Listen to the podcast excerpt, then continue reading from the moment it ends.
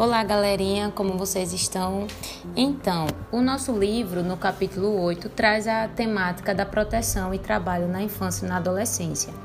Em relação a esses temas, nós já trabalhamos eh, na semana anterior com a crônica de quem são os meninos de rua, lembram?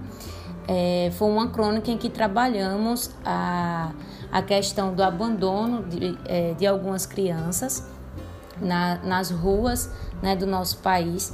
Inclusive, trabalhamos um pouco sobre a temática do preconceito, inclusive em que essas crianças são tratadas, como são olhadas, e inclusive sobre a diferença de alguns países, de como outros países é, se comportam em relação até aos índices de natalidade.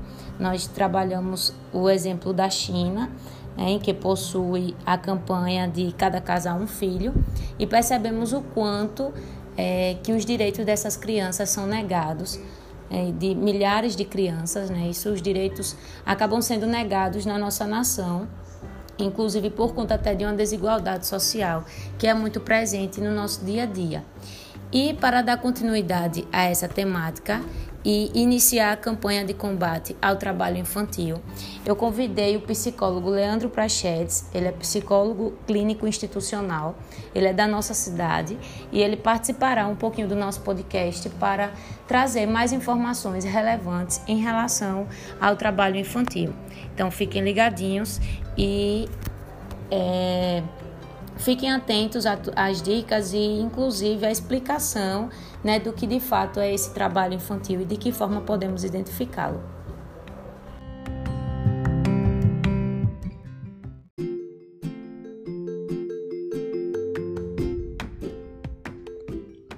Olá, caros estudantes.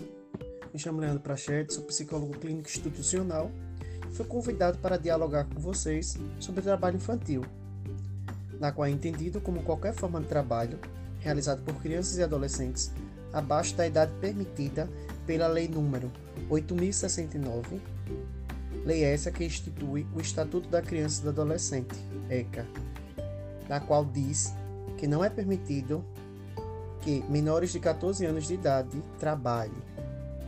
Já entre 14 e 16 anos de idade, a única forma legal aceita é o trabalho na condição de aprendiz, enquanto que entre os 16 e 18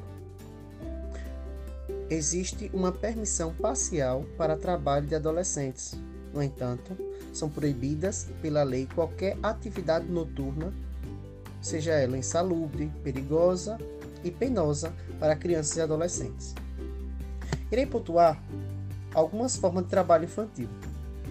Existe trabalho infantil doméstico, na qual crianças e adolescentes trabalham em casa de terceiros, uma forma tradicional do trabalho infantil também, principalmente as meninas. E esse tipo de trabalho abre espaço para outras violações, como o abuso psicológico e sexual, uma vez que estão longe de qualquer situação familiar e de proteção de seus direitos. Também existe trabalho infantil nas ruas, nós podemos já ter visto algumas crianças trabalhando nas ruas como vendedor ambulante, franelinha, lavando para-brisa nos sinais. Isso traz diversos tipos de risco à criança e adolescente, como assédio sexual e danos à saúde física, seja ela desidratação, hipotemia, ferimentos e até atropelamentos. Também tem o trabalho infantil no campo. Crianças e adolescentes acabam trabalhando desde cedo na agricultura e na pecuária, plantio de vegetais, direção de tratores, manuseio de agrotóxicos, e as condições de trabalho podem expor meninos e meninas a diversos riscos físicos, ferimentos, mutilações, doenças musculares, dentre outros. Tanto meninas quanto meninos submetidos à situação de trabalho precoce frequentemente têm direitos essenciais negligenciados, como o direito à educação, à saúde, ao lazer, tantos outros. Caso você conheça alguma criança ou adolescente que esteja em situação de trabalho infantil, os canais de denúncia pode ser tem o Disque 100, que é anônimo, tem o Conselho Tutelar, o Centro de Referência Especializado da Assistência Social, CREAS, e também tem, você pode denunciar pelo Ministério Público.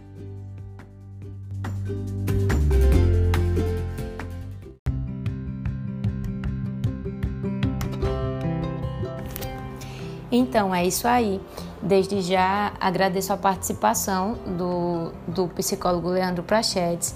É, espero que vocês tenham gostado e, inclusive, tenham compreendido quais alguns tipos de trabalho infantil, de que forma podemos identificar esse trabalho infantil e que vocês é, e que essa atividade, né, esse esse podcast pode possa inclusive facilitar, né, para que vocês façam a atividade proposta, eu enviarei para vocês a atividade de acordo com essa temática.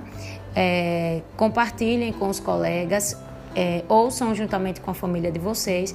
Qualquer dúvida, estamos à disposição. Muito obrigado pela atenção e até a próxima aula. Grande beijo.